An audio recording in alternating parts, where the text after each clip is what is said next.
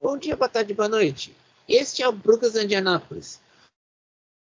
O único podcast que comenta sobre Fórmula 1, Fórmula E e nosso amor pela Super Casa Australiana e pela Super GT japonesa.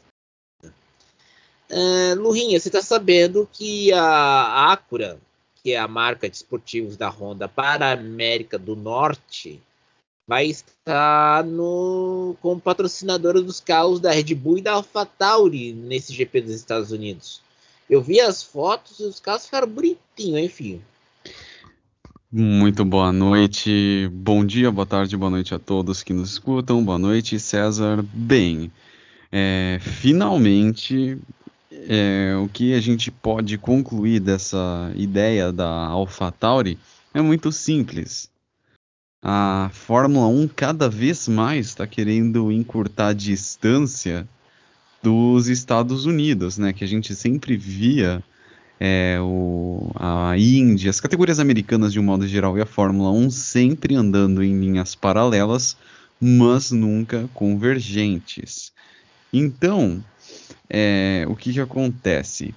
eu vejo, sincero honestamente, que ah, o Liberty Media é americano, vale lembrar, então cada vez mais está caminhando para uma convergência e a Fórmula 1 pode entrar é, mais e mais é, nos Estados Unidos, se enfim a paixão, quando os americanos quiserem falar de automobilismo, eles pensarem, ah, tem NASCAR e Fórmula 1, que sempre é, foi jogada de escanteio por eles. E hoje tivemos aí a, a divulgação do lindíssimo carro da Andretti para a Fórmula E na próxima temporada. Andretti entrou como Andretti Autosport, então sucesso. Ah, ah, eu vou dizer uma coisa, Lurinha. A gente vê, a gente viu que a Red Bull está fazendo vários acenos para o último ano da Honda como fornecedora de motores, oficialmente aquele carro branco no GP da Turquia, que ia ser no GP do Japão, mas a pandemia não permitiu, e esse carro agora com a, com a menção à Acura, no, vamos dizer assim, na Fórmula 1. A Acura me lembra uma história que eu vi semana passada. Eu tava no Netflix, você vê como que eu sou um capial, né? Tava no Netflix uhum. vendo aquele, aquele programa do Seinfeld, que é o Comedians in Cars Getting Coffee. E um Não dos episódios é, é, um dos episódios é dele falando com bon, o Bob Einstein, que é um humorista americano muito famoso lá nos Estados Unidos. E ele escreveu o programa, ele escreveu, ele escreveu os primeiros esquetes de piadas anti-Nixon na TV americana contra Heróis, a guerra do Vietnã nos anos 70. Foi ele que era o, o roteirista subversivo. Aí o Seifeld ia dar um carro para ele. Sabe qual era o carro? Qual? Um Acura NSX. Aquele novo. Da primeira geração, né? O comercial da Super Bowl em 2012. Não, muito bem. É lembrado. a primeira. Não, a geração atual, que é a. Da geração atual. Por quê? Em 2012, a Acura queria fazer o comercial do novo modelo. Só que eles precisavam de garotos propagandas que entendem de carros. E foram dois, Seinfeld e Jay Leno. E os dois brigando para ver quem ia comprar, quem ia ter o primeiro Acura fabricado nos Estados Unidos, que é o NSX. Ah, vocês acham no YouTube? Só digitar Jay Leno, Seinfeld, Acura Super Bowl 2012. O comercial é engraçado pra caramba. E é, um, e é assim. E voltando ao Netflix, o Bob Einstein queria, ele falou que queria o Acura. Só que era uma pegadinha, porque o Seinfeld pegou o Acura de um museu americano para andar com, com ele pelas ruas de Los Angeles com Bob Einstein. E eles fizeram um número que. Ah, tem um número do Einstein que é ele tocando piano em cima de um ônibus. O ônibus entra no túnel e ele cai do ônibus. Eles fizeram essa mesma pedra com a Aquara, tirando. Sabe aquele laço de presente para carro? Sim, o sim. o Acura deu uma estilingada e o, as, e o laço caiu. Quem tem Netflix, é, procura esse episódio. É muito bom. Se assistir é bom. Porque, para quem não sabe, o Seinfeld tem uma coleção de carros. Sim, ele, um Gearhead. Gearhead. Ele teve que leiloar alguns carros uns anos atrás. Porque não tinha como dedicar. E ele fala sempre de carros. E até faz troço dos carros elétricos naquele episódio que ele entrevista o David Letterman. Que é outro Gearhead, não por acaso é sócio do Bobby Ray Hall na Ray Hall Letterman. Exato, é sócio e é um sócio que a Ray Hall Letterman Lanigan, que tem agora o terceiro sócio, né? Sim, muito bem lembrado. Então, era o sócio dos dois. E o Letterman, para quem não sabe, ele foi o, o, moço do tempo em Indianápolis. Antes de ir para Nova York, onde ele estrearia o, o, talk show dele, que ficou no ar por 33 anos. De 82 até 2015. 15. Aquele talk show dele, o Late Night. É, Depois... que inspirou outros como Jô Soares, Danilo Gentili, por aí vai. Não, inspirou e, que e as cópias foram mal feitas, porque. Diga-se um de é, passagem. Um é, um é um cara que só quer saber de graça e o outro que só quer saber de falar mais com o entrevistado. Aí você tá ferrado, né, filho? Mas né? vou... Triste é a vida. É, é a vida. Agora, outro assunto que marca hoje o mundo do esporte a motor é a notícia que o Nico Huckenberg e a Arrow McLaren Schmidt Peterson vão fazer um teste para ver se o caboclo serve para a Indy. E o teste vai ser na próxima semana, no circuito de Barber, lá no Alabama, Lurinha. Sim, Birmingham, melhor dizendo. Puxa vida, na muda. Mas mudam, o circuito chama-se Barber, mas a cidade que fica o circuito é Birmingham. É, isso mesmo, Birmingham, no estado americano do Alabama. Bom, eu, antes do teste, eu já vou afirmar, afirmo categoricamente que o Huckenberg vai dar certo, hum, vai, ele, ele casa com isso. Por quê? Na Fórmula 1, a gente sabe que o Huckenberg, pelo menos nas, depois que ali de 2013, 2014, digamos que ele tenha meio que se estagnado. Ele só estava na Fórmula 1 mesmo para se divertir, ele corria por diversão, não queria saber se ele ia ganhar a prova, se ele ia chegar no pódio. Aquele alvo de piadas, né, que tanto se perdurou. Se bem que aquela prova que ele fez na Alemanha em 2019 foi impagável, para dizer o mínimo. Mas o grande ponto é que o Huckenberg sempre foi sempre queria correr na Fórmula 1 mais por diversão.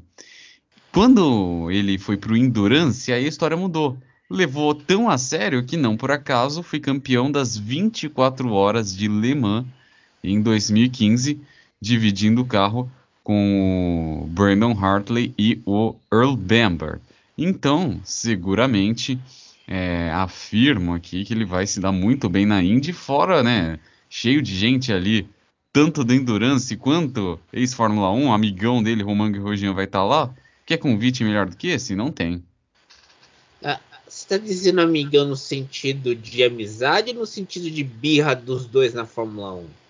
Ah, tô falando fora das pistas, né? Porque sabemos que dentro a história é outra. Não, você sabe que o Huckenberg tem uma rusga com o Magnussen, o Kevin. Tanto que teve um episódio do, do Netflix Drive to Survive que chegou por. Eu não sei se era o Magnussen ou o Marcus Ericsson. Chegou pro piloto no meio, da, no meio daquela entrevista pós-corrida, chegou assim: chupa minhas bolas. Nossa senhora. Pesado demais.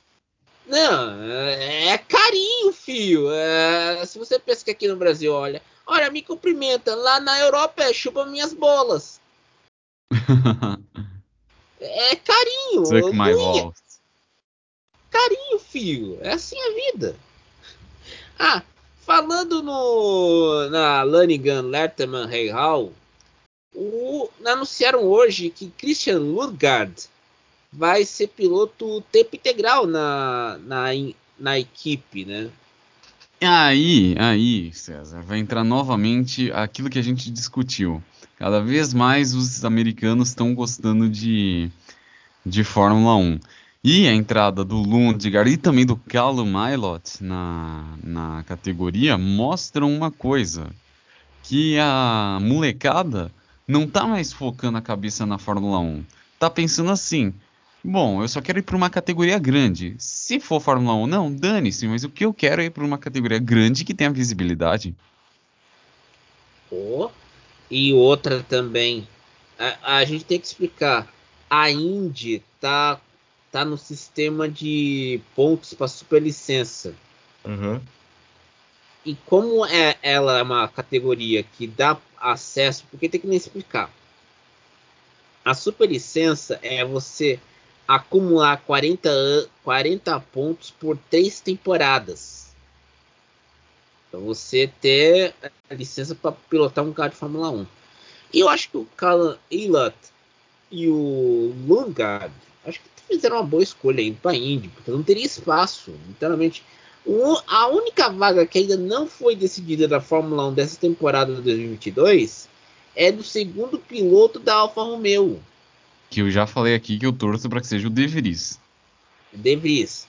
Só que aí o que acontece? Minha gente, você tá lá na internet, tá lá pesquisando sobre Fórmula 1, vem lá um cara dizendo: "Não, Corton Herta vai para a Indy, para a Fórmula 1". Mas outro não agora, 2023. 2023. Aí vem outro, né, vem outro caboclo falando: não! Marco Andretti vai comprar a operação da Fórmula 1 da Alfa Romeo. Uh. Minha gente, é, você que é, lê muito site, fica lá naquelas tia do Zap Zap, sabe? Aquelas tia lá que fica lá vendo o Zap Zap. Olha, meu Deus, aquela, a mulher do reality show tá traindo outro. Por favor, vocês têm que tomar cuidado, rapaz. E muito tem que tomar cuidado. Apura a notícia antes, filho. Não é que aquela tia do zap, do zap Zap fica assim: caramba, a mulher tá traindo com outro, meu Deus. Aí vai ficar difícil para nós, pô. Aliás, falando dos Estados Unidos, que esse episódio tá acontecendo quase todos os Estados Unidos.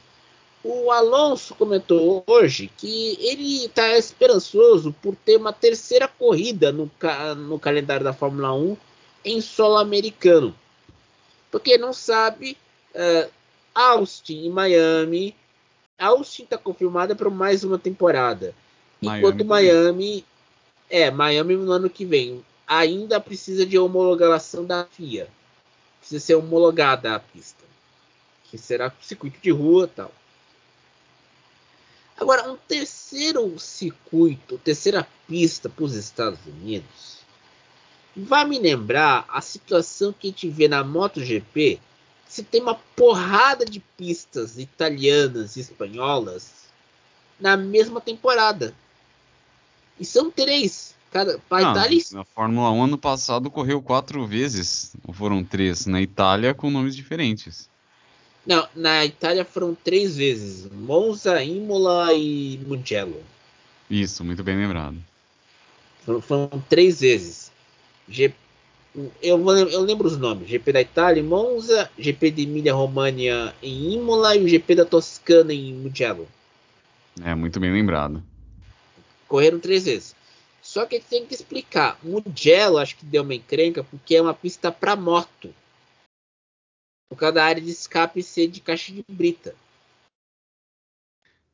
E o que teve de carro que atolou lá é uma maravilha. Mas, uma coisa é séria, mas uma coisa é séria, a prova de Mugello foi emocionante pra caramba e merecia ter ficado pelo menos essa temporada no calendário também. Concordo, concordo mesmo. Mas aí que tá.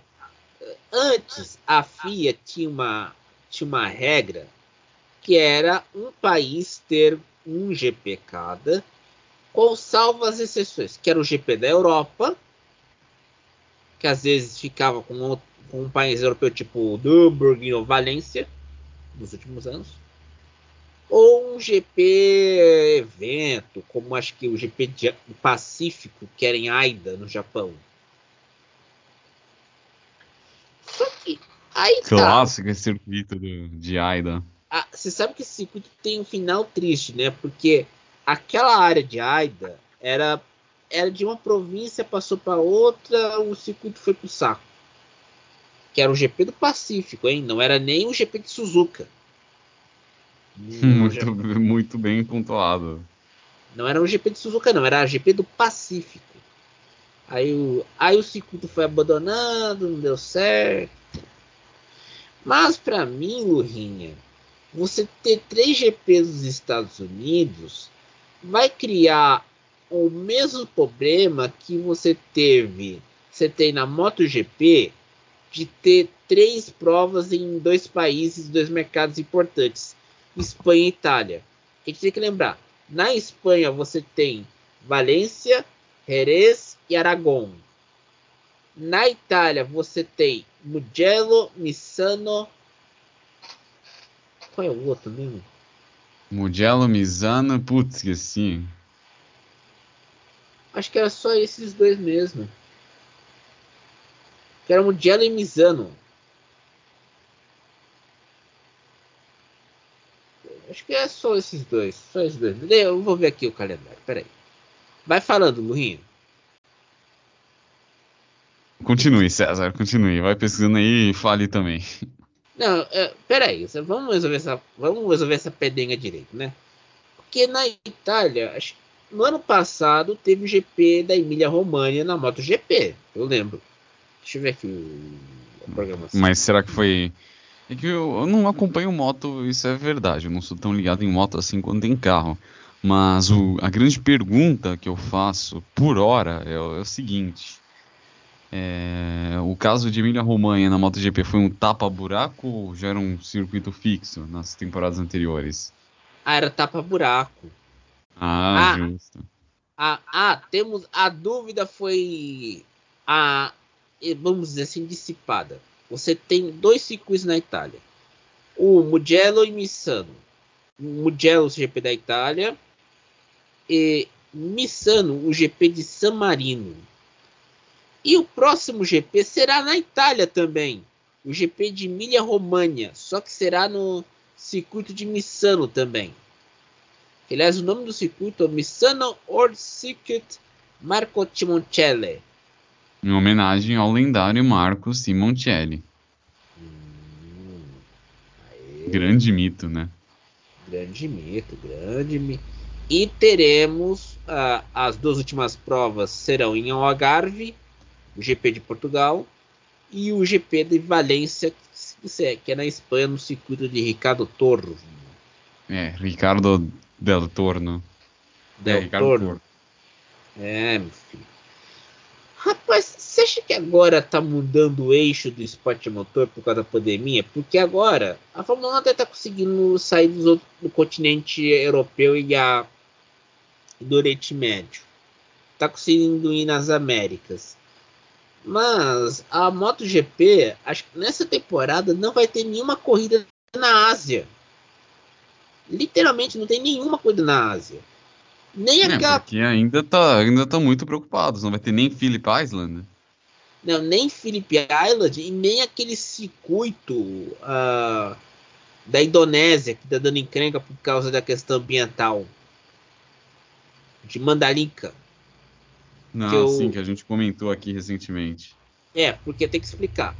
A Indonésia é, ela quer construir um circuito numa área de preservação ambiental. Só que o que acontece? Esse circuito está sendo construído numa ilha na, na, região de Bali que vai abarcar a nova capital da, da Indonésia, porque Jakarta está inundando literalmente, meus amigos. Ou seja, Jakarta pode ir por água abaixo, literalmente Não, falando. Pode ir por água abaixo porque é uma região que fica em canais, é a mesma situação de Bangkok. É uma região que tem vários canais, como está tendo um aumento das, ah, da altura da água nesses canais, ela está indo para o ralo. Aí o que acontece? Bangkok, você dá para manejar isso com os canais, faz com a água. Mas Jacarta não. E o seu presidente, o presidente indonésio Joko Widodo, já deixou bem claro que vai querer construir uma nova capital na floresta de Java, na perto da região de Bali. Não, e vai ser triste porque a floresta de Java é um patrimônio biológico incomensurável. Não, é, e não é só um patrimônio incomensurável. Na Indonésia, eu, eu briguei com um senhor que era meio louco da vida. Ele reclamava que tem umas, tem umas ilhas lá, perto de Bali. Ele estava uma, Mentawai. Essa ilha tem umas ondas para surf muito boas. E ele ficava irritado pelo seguinte fato é uma ilha bem no meio do nada, deserto, pouca gente. Mas antes da pandemia, iam construir um resort nessa ilha. Bizarro, mano. Iam construir um resort por causa dos turistas malaios e singapurianos. Para atrair público da região da. Porque tem que explicar. A Indonésia fica no Oceano Índico. É um, é um arquipélago de ilhas. Então, você tem perto dela, você tem Malásia, você tem Tailândia, você tem Singapura, você tem uma um Timor-Leste que foi quase protetorado indonésio na época do Suharto. Então, é, você... que, e que com muita dificuldade se livrou de Portugal. Exato. Se livrou, e Timor-Leste se livrou de Portugal em 75 e se livrou do Suharto em 99. Muito bem lembrado. Na mesma época que Macau também se livrou das amarras dos portugueses. É, porque Macau virou uma Las Vegas chinesa, meu filho. Macau virou uma Las Vegas chinesa. Será que pois... um dia poderíamos passar férias lá? Olha, se o Partido Comunista Chinês permitir, a gente passa. E só que eu tenho só que eu tenho minhas reservas em relação ao governo de Zonghai, sabe? Sim, eu, sim. Não, eu, eu, não confio muito naquela. Nada contra o comunismo, mas contra as ditaduras autoritárias que usam o comunismo. Só isso que eu tenho a dizer. Mas voltando. É, esse circuito de Mandalinka, que era o circuito da, da Indonésia, que ia entrar no calendário da MotoGP, ia fazer a triangulação entre Buriram, que é da Tailândia. Que aliás é um circuito muito bom, diga-se de passagem. No muito bom mesmo. Aí você faria uma temporada em Burirã e Mandarinka e dava um tempo na e você pegava, picava a mula, ia para Malásia, Austrália e Japão. Numa é uma temporada Ásia Pacífico, literalmente. Uma temporada o quê? Temporada Ásia Pacífico. Eu já fiz muito isso. Ah. Sabe, antes da pandemia e antes quando era no Grupo Globo, eu já, eu já marcava quais corridas de madrugada que eu teria que assistir. É a temporada Ásia Pacífico. Eu assistia. Eu assisti o GP da, da Tailândia, o último título do Mark Marques. Já assisti o GP do Japão, o GP da Malásia, o GP da Austrália. E aí ia incluir a Indonésia. E aí a Indonésia. Logisticamente, só... logisticamente fica melhor ah, exemplo do que a Fórmula 1 fazia ali em 2004, 2005, que tinha toda a temporada europeia e ia lá para a Ásia e finalizava no Brasil. Exato. Antes de, e, a, e, a temporada americana da América do Norte era no meio do ano. Canadá e Estados Unidos. Quando era Indianápolis. Então, é, era complicado, cara. O duro, eu, eu, fazia essa, eu fazia essa maratona, acho que foi dois anos, 2017, 2018, 2019. Fazia três temporadas. Aí quando veio a pandemia eu perdi o ânimo, mudou pra Fox, aquela. Você já sabe o que acontece, né, filho? Você, sim, você... sim, o Fausto Macieira também foi pra Fox. Ah, não, não é nem por causa do Fausto do Rinha, é Pra quem não sabe, antes de ter o Star Plus, o Fox Play era uma porcaria. Bota porcaria nisso. Então, o que, que, qual era a solução para nós? Eu descobri nessa na raia italiana. no rádio, a Rai, Rádio Esportes Uno. Eu fico ouvindo a Rai quando tô, quando tô com vontade. Eu ouço a Rai. Italiano. Allora credo io che ha imparato un po' di italiano. Sto, Es- sto certo? Certo. Eu tô aprendendo italiano, pessoal. Já, já estamos. Estamos meio caminho andado, meus amigos. Estamos meio caminho andado. Isso que é mais importante. Meu, mas Ai, que... E o mais importante, ter vontade de aprender. Não é nem ser inteligente ou você ser medecapto. Mas se você tem vontade de aprender, se Ah, é. dedicar e ir à luta, a sua vida vai melhorar. Não vai ser daquelas mil maravilhas, mas pelo menos você tá arregaçando as mangas e indo pra frente. Ai, ai.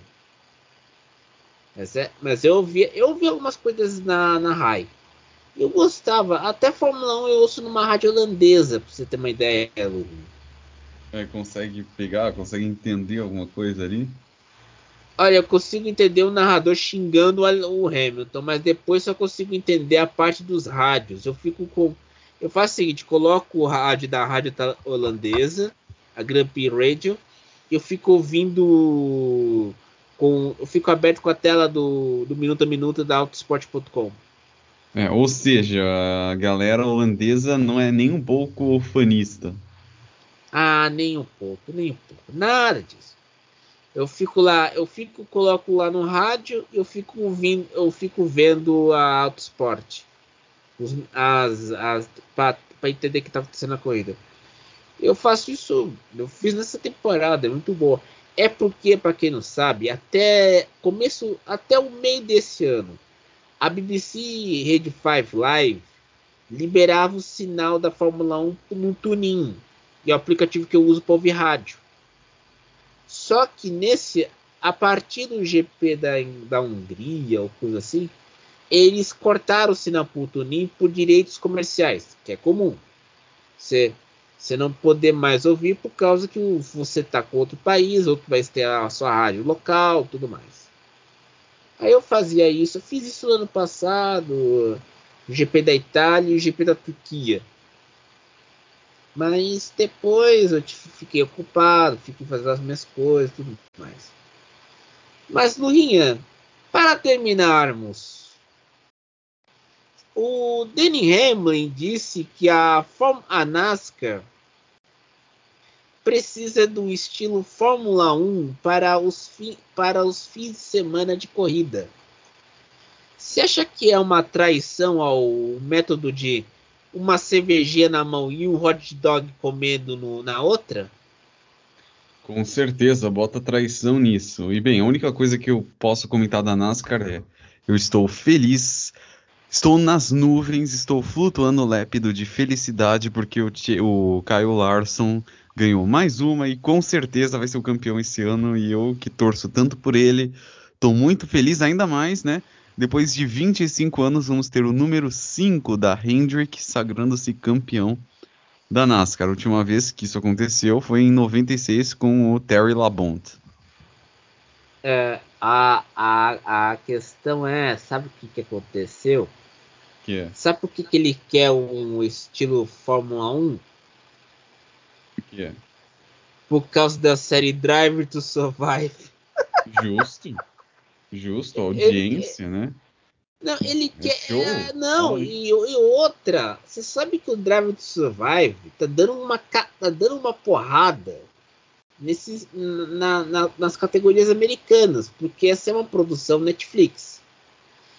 E você não tem isso nos Estados Unidos. O máximo que você tem de, de série documental sobre uma temporada de esporte americano é o War on Nothing da, da Amazon. Que eu não acompanho, por mais que eu tenha a Amazon. Ô filho, você tem a Amazon, mas você não acompanha o negócio? Que, que, que é isso, rapaz?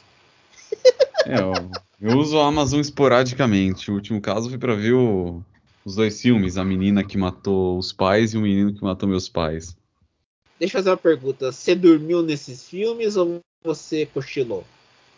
Hum, Foi um dos melhores filmes que eu assisti nos últimos tempos, César. Não, é que eu tenho amigos cinéfilos que desceram a lenha pra, só pra te postar. O, a Menina que Matou os Pais entrou no top 3 de filmes mais pesados que eu já assisti na vida. Que eu lutei para chegar ao final. Que coisa. Mas eu entendo, meus amigos. Depois desse momento crítico de cinema, Luiz Carlos Merten, o finado Rubens Evaldo Filho, encerramos aqui o Brucas de Anápolis. Siga a gente no Spotify, a, a Spotify, vai no Spotify, siga a gente toda semana ter, até o fim da Fórmula 1. Teremos o descanso e voltaremos no Dakar. Se, porque o Lurinha quer ver a. Você quer ver a Audi híbrida, né, filho? Com certeza, Matias Ekstrom, Carlos Sainz e o Peter Hansel, os três correndo juntos, correndo de Audi. É uma chance, um momento histórico, né? um momento antológico do automobilismo. A, a, aliás, eu vou dizer uma coisa: você vai estar de férias nesse mês de janeiro, certo? Sim, sim. Por que, que a gente não faz um, um resumo do Dakar todo dia? Eu pretendo fazer isso também com High Speed, hein? Então High Speed faz de dia e eu faço com você à noite. Fechou, tô dentro. Aí, e ó, aqui a promessa te cumpre, hein? Quando Opa. tiver o Dakar, à noite, eu e o Lurinha vamos gravar, comentar o dia e seja o que Deus quiser. Então, então, meus amigos, depois desse momento que você quer ver a menina que matou os pais e você perguntar por que, que você não viu aquele, aquele reality documentário da McLaren com Stoffel Van Dorn, Fernando Alonso e a pança do Zac Brown, encerramos aqui o Brucas de Anápolis. Siga a gente no Spotify. Bom dia, boa tarde, boa noite e até mais. Até mais.